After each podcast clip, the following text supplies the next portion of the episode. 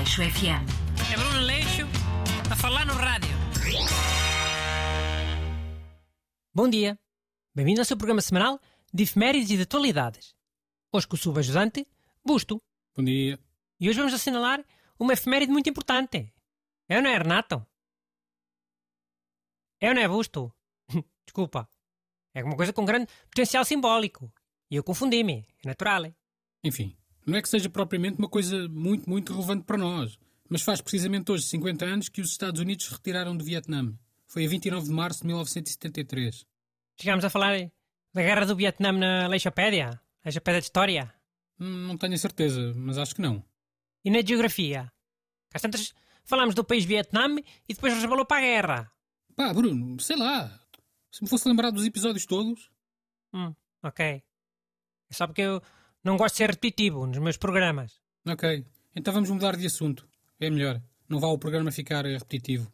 Olha, uh, tu arruma, mas é o sarcasmo dentro dessa boca suja. Isto é na mesma um tema muito atual.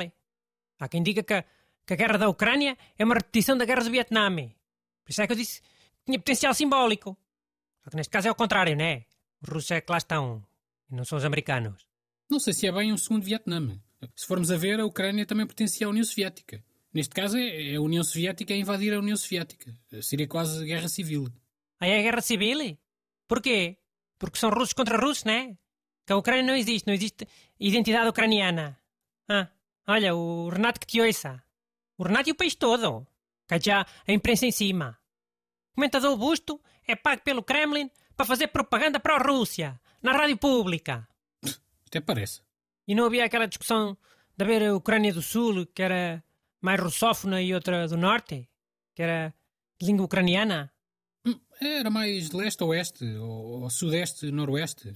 Tenho ideia que o sudeste é assim mais russófono ou russófilo e o noroeste é ucraniano. Mas isso foi um mapa difundido antes da guerra, assim mais baseado nos resultados de umas eleições. Já não deve bater certo, não é? Com tanta batalha e tanta deslocação de civis. Hum, pois. O Vietnã é- foi mais uma questão política, não é? E na Ucrânia há outros fatores, étnicos, culturais, etc, não é? Sim, por isso é que eu disse que não era bem a mesma coisa. Mas pronto, mudando de assunto, viste aquela questão dos arrendamentos... Pá, compul- imagina que havia um- uma guerra civil eh, em Portugal. eh, Por questões políticas também. Que o Norte era uma coisa e o Sul era outra. Lisboa contra o Porto. Hanoi contra Saigão. Que ficava a fronteira? Mas quê? Assim no rescaldo de umas eleições? Não, por causa de outra coisa qualquer. eh. Lisboa queria eh, muito impingir ao Porto. Olha, pode ser a porcaria da mudança de hora, que foi este fim de semana. O Sul queria mudar, não é? Para depois ter o Porto Sol às nove da noite. E fazer aquelas festas do sunset, com pessoas a dançar na praia. Ou no, num terraço, a ver aqueles gins de meio litro. E no norte? Ficavam com hora de inverno? Sim, recusavam-se a mudar. E começava a cisão nesse dia. Acho que a hora de inverno é até mais próxima da hora verdadeira. Podia ser esse o argumento, do norte. Hum, ok.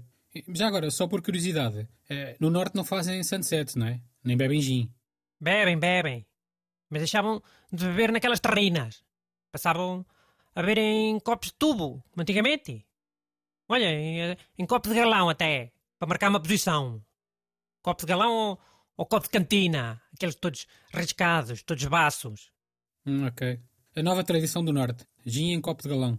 Não, não é nada de tradição. Só para o caso de alguém de fora pedir gin.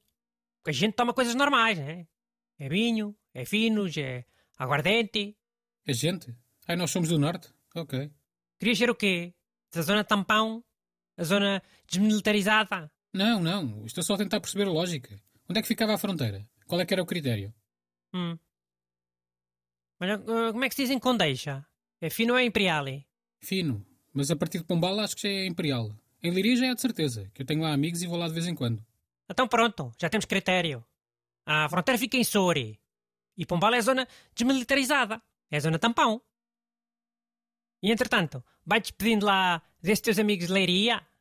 Porque podes muito bem ter que lutar contra eles numa guerra civil. Aleixo FM. É Bruno Leixo a falar no rádio.